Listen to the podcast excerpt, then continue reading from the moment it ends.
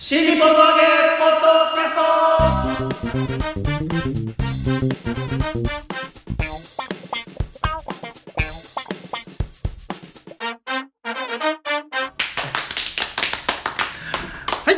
こんにちは。新日本の揚げポッドキャストの時間がやってまいりました。霊霊シャマルコでございます。待ってました。広瀬和夫プロデュース今日一人しかいないですからね。いつものメンバーが一人しかいないんでこんな感じになってますけど、えー広瀬和夫プロデュースこちらマルコ満喫。もっと新日本の揚げという落語会を不定期で、えー、内幸町ホールで行っております、その宣伝のためにやっておりますこのポッドキャストでございますがまずは私が霊霊ちゃんマルコそして我々のプロデューサーがこちら。広瀬和夫です。よろしくお願いします。ね、はい、今回ですね、はい。えー特別編ということで、ね。お送りしたいと思います。はい。えー先ほどもね、はい、あのなんか鈴を転がすようなはい。爽やかな笑い声がちらっと聞こえましたけど。普段のおじさんばっかりの声とは違うね、がなりが入りましたよ。ねここはね、はるばる大阪神戸からでしたっけ？あはい。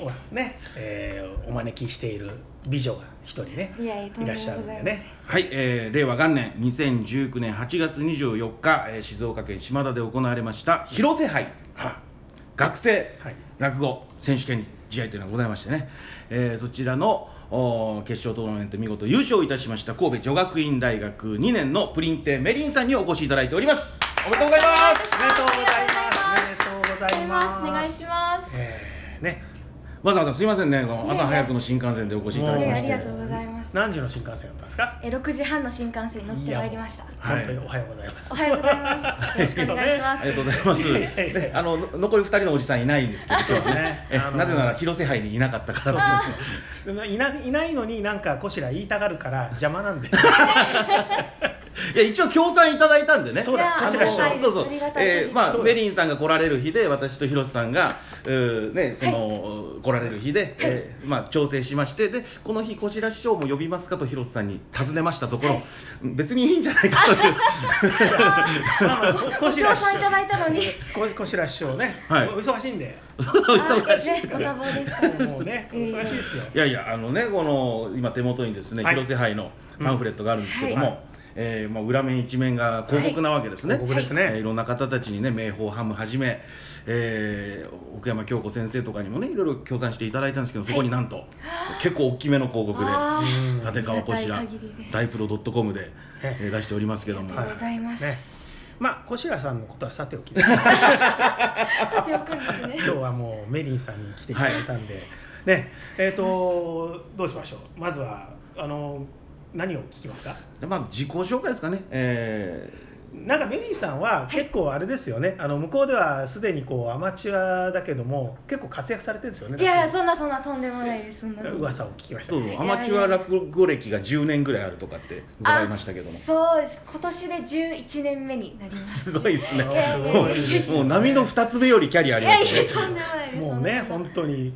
10, 10年10年。すごいな。細々11年もうね満喫師匠なら真打ちになってますよそれがそうそう満喫師匠とか一之輔さんもそうじゃないですかそうですね、えああじゃあもう真打ちだ。いやとんでもない。おやめくださいおやめえください。前座二つ目飛び越して真打ちすごい飛び級しないでください。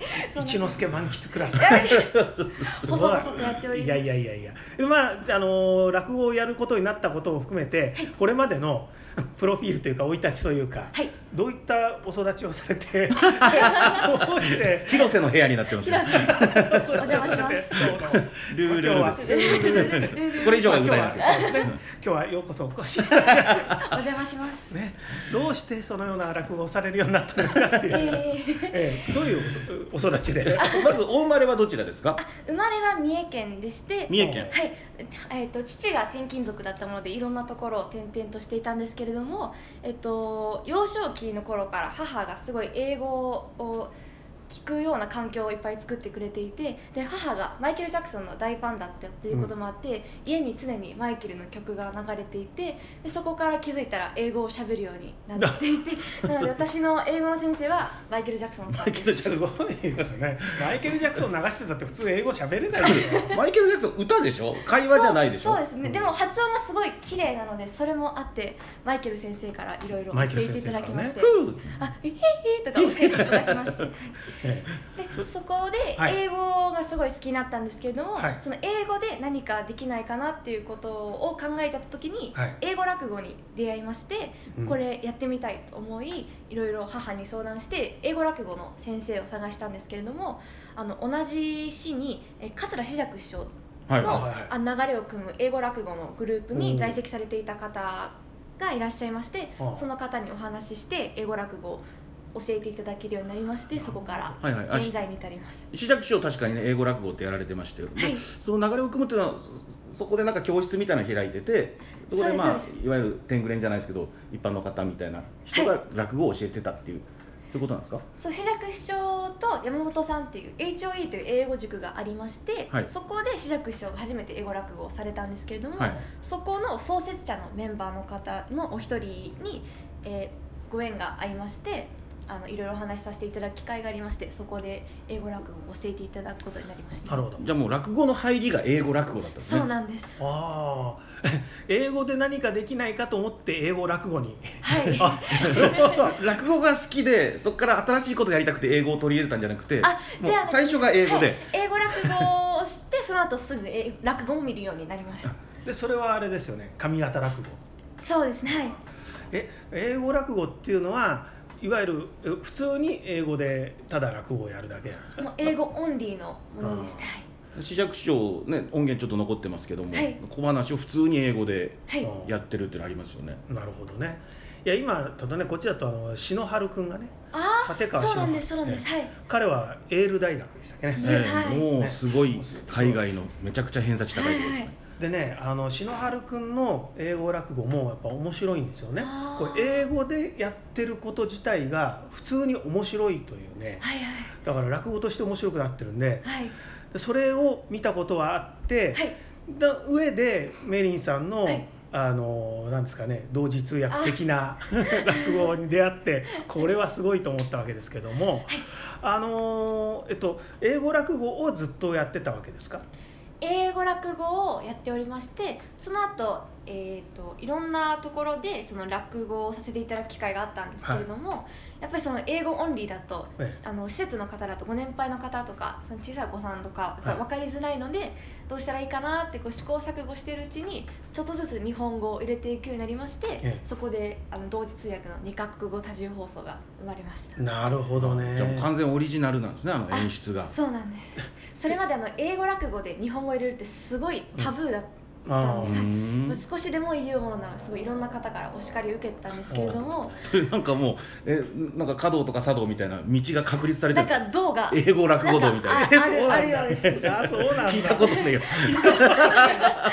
いいじゃねえか日本語入れたって、わかりやすいじゃねえかえでもあの10年とか11年っていうと考えてみるとだって今まだ二十歳ぐらいでしょ？あ今19歳です。19でしょ歳 9つぐらいからあそうです。9歳から。9歳から。英語落語、はい。英語落語。それそれ自体がすごい。なすごいですね。に二世の落語家並みですね。本当ね軽く師匠みたいな。軽くしは2歳からやっていますけど2歳からやってるうちに入らないとね それはね。やっぱ9つぐらいじゃないですかちゃんと。へえそれは、えっと、お客さんの前で普通にやってたわけですよね？9つぐらいから持つあそうです。はい。初めてそのストリート落語って言って屋外での落語の会がありまして。英語落語。はいストリートそれで9歳の女の子がはい。正座して喋ってるんですか？あやりました。で、あのお酒も販売してたようなこうフェイスだったので。どこ？ど どんなとこ？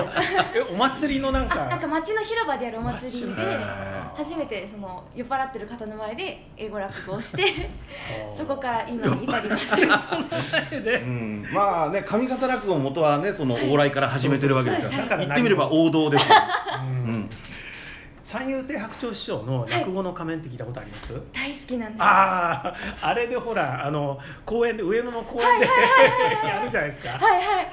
そんな感じかなと。あもう本当にそんな感じです。本当に。おお前が落語できるのかって初めて罵声が飛んできて。すごいいい思い出です。それ初講座ですか？初講座です。初講座でそんな過酷な環境を立たされて 大人は何を考えてるんだよ？ええっとそれはどこでしたっけ？大阪？神戸？あれ？あえっと伊丹市に住んでおりましてその伊丹市のイベントで。伊丹市ね、はい。なるほど。大阪の観客だから怖いね。ねイメージですけど柄悪そうですからしかも酔っ払ってた。そうですはい。すごいな。昼間から。お前に何ができんねんみたいな。それはい。おおそんなんで落語できるんかって言われながらやりました。日本語でやれやとか。ああす言われましたよ。だからそんなとこでやらせんな子供を へえでもあのだからねその去年の、はい。そのえっと天式杯の時も、はい。こまあ天式杯っていうのはタブーじゃないよね。天式杯は大丈夫。天式杯というのは素晴らしい大会だった。そうです素晴らしくないのはやらかした人ですよ。やらかした人ねでその天式杯の時も言いましたけど今年も言いましたけどやっぱりそのメリンさんの英語落語というのはあの英語でやるだけじゃなくて日本語でやるっていうその 人それを聞くとどんなんだかわからないですよねそれだけ聞くとね。あだからそこがだからその英語で言ったことをその後日本語ですぐさま追いかける。この間がね間が素晴らしいんですよ。あありがとうだからその英語と日本語が混じっているという不自然さを全く感じないという。であとはだからそのあれですよね。英語が日本語になって、はい。その面白さっていうのはだからその例えば同時通訳だと英語と日本語大体同じ長さになりますけど、はい。あの字幕のような感じで、ね、あの英語でダラダラダラダって言ったのをひ一言で日本語そんだけかいっていう それその面白さにプラスしてそれが上方弁であるというね。あそうちょっとこう言い放つようなね、うん。こうポンっていう感じがいいですよね。あれねやっぱりその江戸落語だとちょっとやりにくいかもしれないと思わせるぐらい上方だからだなっていうねものがあるんですね。なんか僕が聞いたところだとね。あで去年も去年はやったの何でしたっけ、えっと。これは動物園とか。動物園とか。はいあと元犬とかね、元犬とか。あれはだから例えば動物園にしても元犬にしても、はい。僕らはその東京の落語でいつも聞いてるからそれを上方で聞くという部分がありつつの、だからその英語が上方落語になるというこうなんか二重の三重のみたいな感じのあ面白さがあってでもその往々にして例えば新作落語なんかにしても、はい。発想はいいんだけど実実あの実技が伴ってない人っていうのはね往々にしてありがちなわけですよねだけどメリンさんの場合はその話術がうまいんですいやそんなそんなこれはもうねすごいですよね。やっぱ11年やってるだけありいますよ。やーとんでもないですね。もう一之輔並みってこといですやいやいや。真打ちになった頃の抜擢の頃のね。いやーいやいやそうですか。ねマルコさんどうですか？うん。いやだからその英語落語がね体に染みついてるんですよねうん、だまあ今回普通の日本語だけの落語もやりましたけども正直やっぱり英語落語の方がその緩急の使い方ってね、うまいからあ、うん、このギャップは何だろうなと思いながら見てたんですけどあやっぱ入りがねもう英語落語だったっていうもうもう英語落語の人なんですよあなたはね。そういうことが今分かりました。英語落語の人。あのいやだってだからねあの2000あれは7年ぐらいでしたっけ？あの「チリとテチン」はい。NHK の、ねはい。朝のテレビ小説。はい。であってあれでそのあれのあれでこうなんか女性が落語っていうことに目覚めたっていう人がね、はい。今落ち研にも多いみたいな、いう話がありましたよね、はい。でも全然関係ないですね。そう落語は始めてからチリとテチンのことは知りました。えー、11年前ってことは何年ですか？2000? 2000えー、9 2008 2009年の時に落語を始めたのとテチンは終わってますね。終わってますね。なるほどね。でもまあ小学生は朝ドラ見ないですもんねそんなにね。そ れちょうど学校行ってた時間あそうなのでそうか行く時間だから。はい。なるほどねお見てたな。小学生じゃない。小学生じゃないか。学校行かなくていいんですから。小学小学生の時はえ小学校って8時半開始ですか？8時半開始です。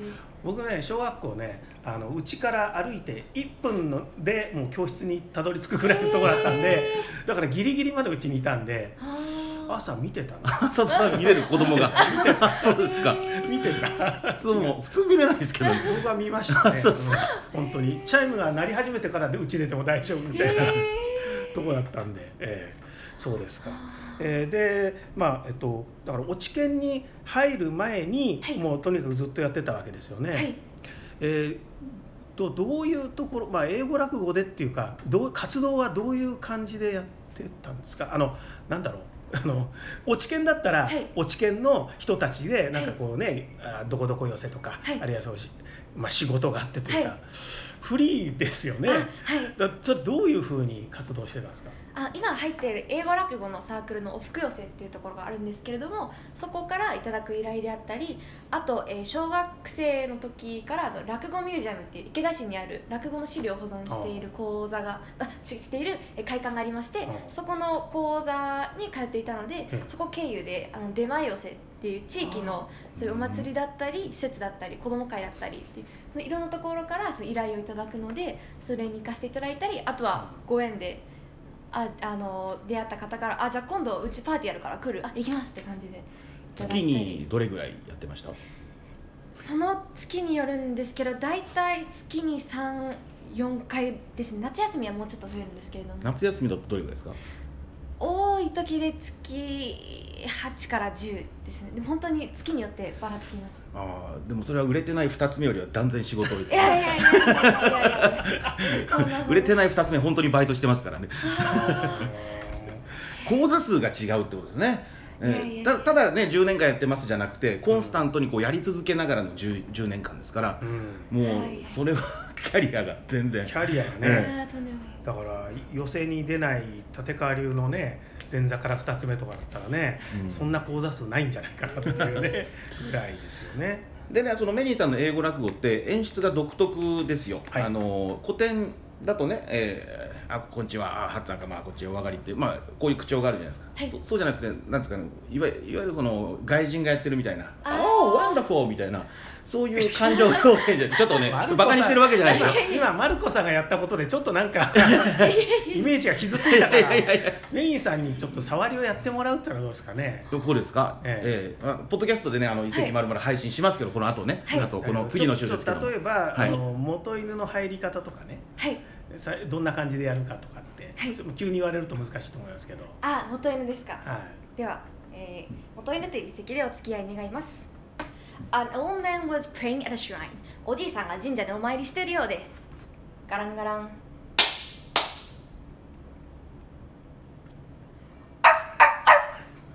おおシロ come come over here あこっちこっち。あ OK hey stop licking my face.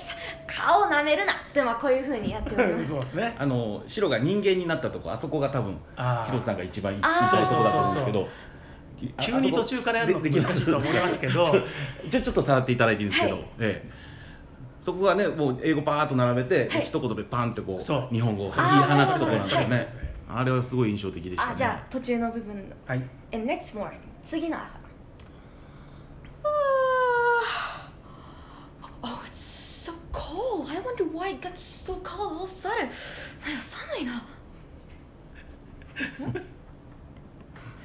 oh no! My hair! My hair is all gone! 毛がない My tail! My tail's got to... 尻尾ない My face! My face got so flat! What, like a human? 人間みたいやな。Human? Human? Yes, yes, I became a human. 人間や。 Oh, thank you, God. You finally made me a human. 神さん、ありがとうございます。では、こういうふうにやってます。素晴らしいありがとうございます。素晴らしいですね。そう英語英語でも何語かこう並べてね、ヒューマン、ヒューマンって言って、人間やって、このこの一言の、これですよ。あれもね、だからなんていうのかな、髪型の人がどういうふうに聞こえるのかわかんないですけど、もうね、あのこっちの感覚で言うと、人間やっていう言葉自体がね、あおかしい、おかしい、面白いですね。なんか人間や、人間だっていうのと、ほら、あ人間になってしまったとか、あ人間になっちゃったとか言うんじゃなくて、人間やっていう、なんか、その、もともとね、僕あのだから昔から思ってたのは、はい。その僕がその大学東大にいた頃から、はい。あの学生学部はなんか見るの好きで、はい。見てると髪型の人は髪型弁だっていうだけで面白いから卑怯だと思ってた基本面白いんでね。髪型落語自体よくまあこれを髪型の月手雄穂さんとかとも話すんだけど髪型落語ってテキストとしてものすごくよくできてるから、そのまんまやるだけで面白いでそのまんまやるだけで面白い要素の大かなりの要素を関西弁が占めてる。関西弁って面白い。だから関西人の会話って普通に面白いっていう、ね、あるじゃないですか。そうですね。普通でも漫才みたいに聞こえるって。いうあれやっぱそういう言葉なのかなっていう、ね、うん。この軽さというかね、うん。えー人間やって。その一言で持ってってしまう強さがありますよね言葉にあとだからあれですよね。こう離れしてるからっていうこともあってなんでしょうけど表情とか仕草とかすごくうまいですけどそれなんか例えば、はい。えー、と仕草とかについてはなんか勉強とかしたんですか？それやっぱり英語落語のそのサークルでやるんですか？教えてもらうんですか？と英語落語のサークルにはずっと在籍してるんですけど小学校4年生から高校2年生ぐらいまで英語のミュージカル団体に在籍しておりまして。英語のミュージカル？はい英語でミュージカルをやる団体がありましてすごいですね。へそこでいろいろ勉強したり、ええあと今は大学1年生から現在まであのマイムの講座を受けてましてパントマイムをやったり、そういう身体表現がすごい好きなので、うん。それも一緒に勉強してます。なるほど。あの落語にはねあの上下を切るとかね、はい。はいあるじゃないですか、はい。小白師匠がまだ学んでいない そういうなんか落語独特の仕草に関しては？落語独特のここっちが上,、はい。上手下手みたいなこととか、はい。花道がこうでしょみたいなこととかそういう。あーあーそうです。落語ミュージアムの講座で教えていただいたりその社会人の方と一緒にさせていただくことも多いので、そういう方々にこうとその適宜教えていただきながらなるほど。はい、やっておりますで将来はどうされるんですか？いろいろやりたいことはあるんですけれども、まあ、英語落語は続けて日本の笑いの文化を世界に届けれたらなっていうのと、あともう一つやりたいことがありましてあのプロレスのリングアナになりたいです。そうだ、はい。プロレス好きなんですよね、はい大好きです。その辺ちょっと突っ込んでください、はい僕はよくわからないんでプロレスもいろいろありますけど、はい。どの団体がお好きですか？ああもう男女メジャーインディー関わらず全部好きです。えで今日せっかく東京来てますけども、はい。なんか見ていきます？あ明日全日本プロレス見て帰全日本プロレスね、はい。まあ、全日本プロレスね昔はジャイアント馬場がねトップでしたけどはい。今はだいぶ変わりましたよね、今は変わりましたね。まあ、誰が活躍したの？今宮原健人さんっていう。元健介オフィスのあ人そうですそうです、はい。が活躍されていてであと秋山さんも社長になられながらも第一線でレスラーとして活躍されているのですごい見応えがあります。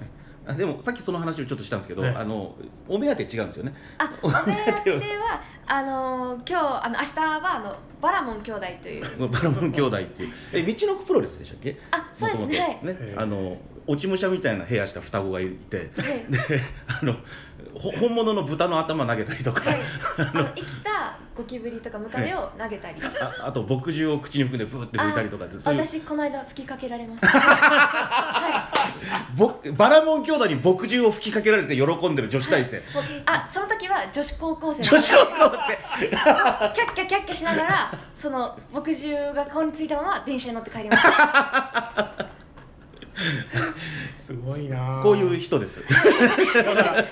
メリンさんこういう人です。それでプロレスのプロレスでそっちは何どんな仕事がありますか？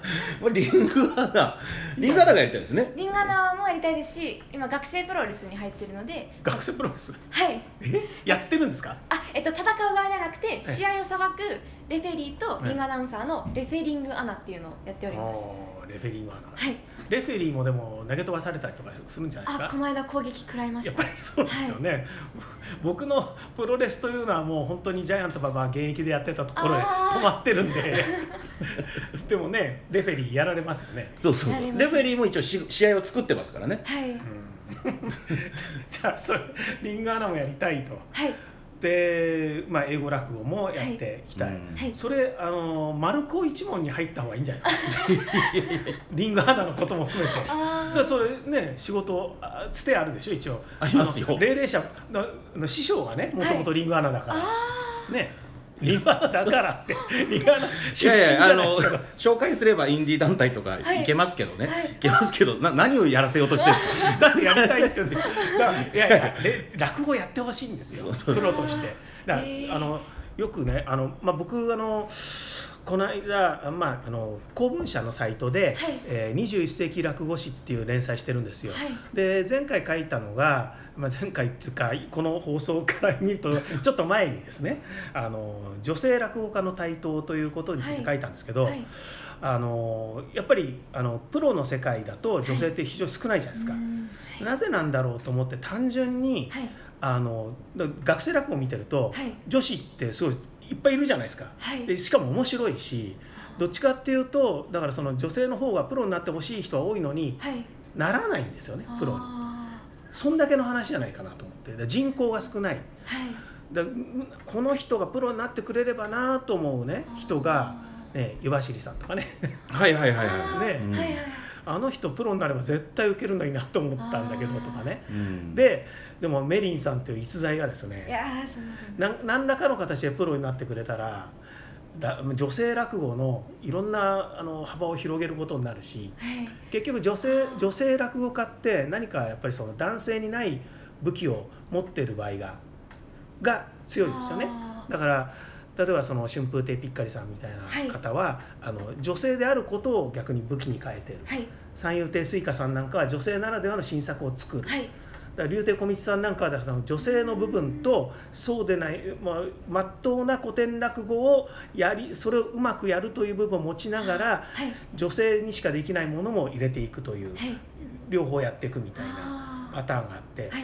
でそこに新たに英語落語が加わるというのはすごいんじゃないかなと思うんですよね。うん、でも入門するならやっぱ髪型の師匠がいいかなと思うんですけどね。あー。え髪型だただ僕がななんとなく知ってるところで言うと、はい。上方落語の世界って結構やっぱりその言葉にうるさいというふうに聞くんですよね。そうなんですそうなんです。うん。だからなまってると。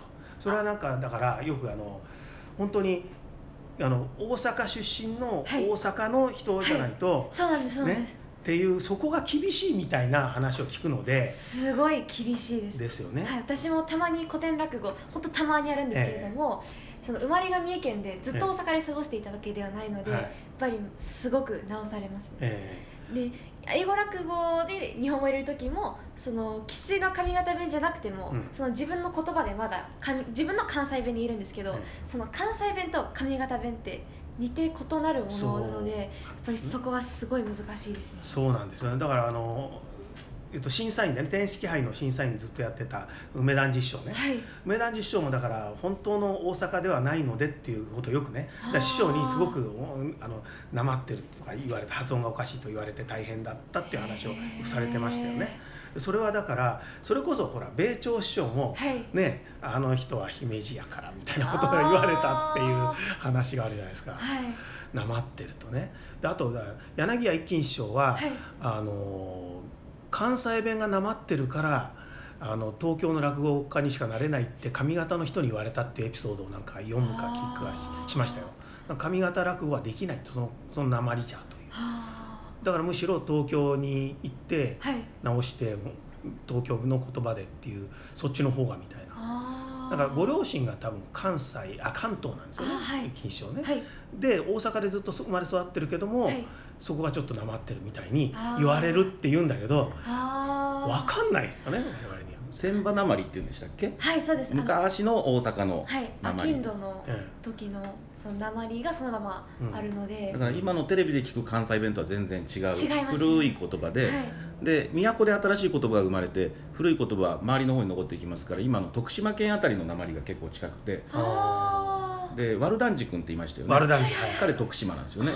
彼のあのその千葉なまりそれはよくわからないんですけど、はい。綺麗なあの髪型へー。落語をやってましたよね。あいや本当関西弁って地域によってだいぶ違うじゃないですか。違いますね。だからねあのあれなんですよ。まあヘビーメタル雑誌をやってるんで、はい。そっちの方でもね、はい。関西人がはい。インタビューに答えてるのを関西弁をそのまま起こすとね、はい。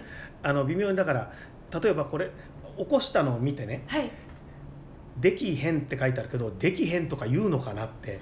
であの編集部に、はい。あの兵庫県川西市お住まいの方がいるんですけど、はい。お住まいじゃない、来てるけどこっちにね、でいやできできへんって普通に言うんじゃないですかと、はい。えできひんとか言うんじゃないのとかでけへんとかじゃないのって言うと、はいやできひんはちょっとかなりコテコテの人でしょうっていうのえでも笑福亭玉さんとかできひんとか言ってる気がするけどって言ったらそれは落語だからでしょうっていう。コテコテのだからか 髪型の言葉っていうと、はい。でいろんな言葉があるからあー。わかんないですよね。アクセントも違うでしょだって。全然違いますねこれは米田あのそう米田師匠が言ってたんですね、はい。あのやっぱりあの関西弁でもアクセント自体が地域の違うからはい。っていう、あー。でなのでマルコさんはその上方の師匠に入門した方がって言ってたけど、はい僕はそこの辺がうるさくない東京の落語がよかろうかなって思うんですよね。なるほど。じゃあ今まあまあまあねまだ19歳ですよね。将来まだまだ無限の可能性ありますけど、今の気持ちとしては、はいちょっとどういう感じで考えてますかね。うねえ19歳で将来のことってあんまりそうそうね。まだまだいくらでも変わりますよ。これからパティシエになるかもしれない ですね。なるほどパリに修行に出かけるかもしれないこれまだわからないです。今はい今現時点での気持ちってどうですか？そうですねまだプロかどうかはわからないんですけれども、うんやっぱり女性が落語をすることに対してすごいやっぱり世間は厳しいなっていうのはすごい感じていてなるほどその昔から落語やってるんですけれどもその終わった後にお客さんが「あの女は落語やるもんちゃうで」って言われることが結構あるので、ねそれはすごい難しいのかなとは思うんですけれども、うんいっぱいでもできることはやってみたいですね。東京は今もうそんな言い方はされないでしょ？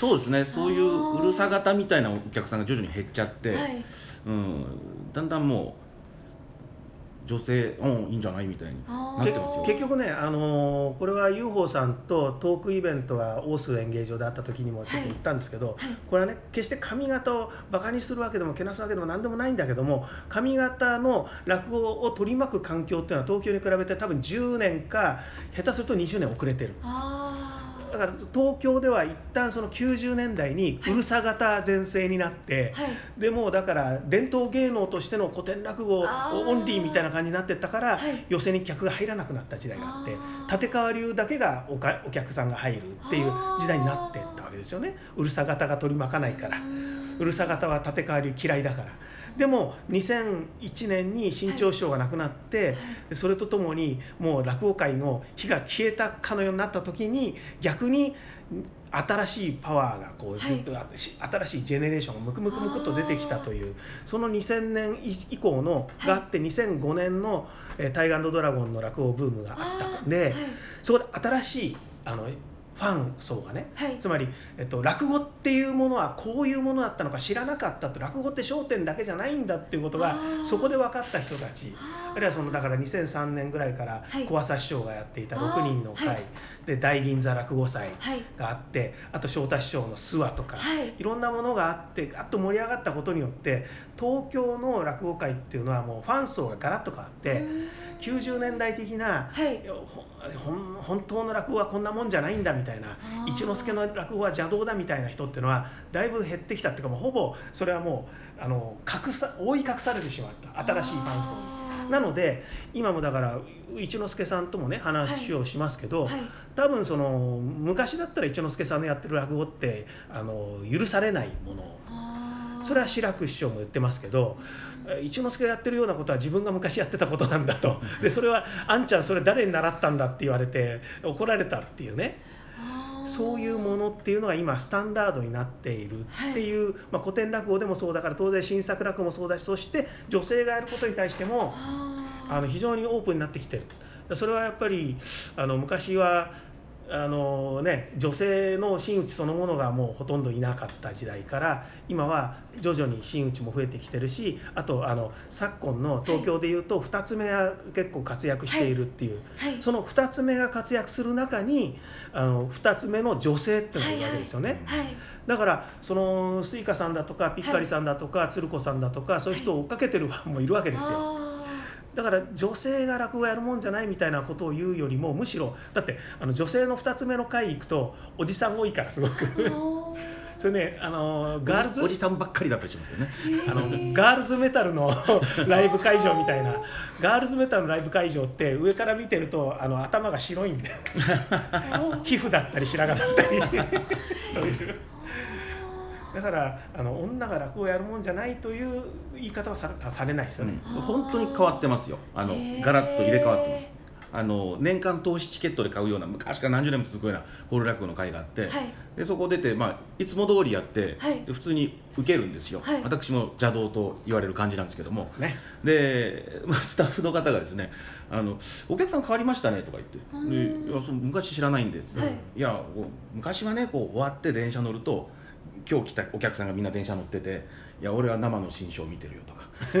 ああんなもんはもう炎症に比べたらみたいなそんな会話が飛び交ってへてだからそのお客さんの目も厳しくて、えーだからちょっと外れたようなことはできないと。とところが今それがガラッと変わっちゃって、はい。我々が普段もっと新日本の和芸とかではい。相手してるお客さんとそんなにその変わらないような感じになってきてるんですよ。そういう老舗の会のお客さんも。うんだから東京のそのお客さんのなんですかね度量の広さっていうのがすごく広がってるような気は今します、ん。だから広瀬さんのおっしゃる通りです。そうだから白秋さんがね、はい。自分が学生の頃が五街道雲助が好きで追っかけてた時に、はい。雲助の会って行くともうおっさんばっかりでもう学生である自分が浮いてたっていうね。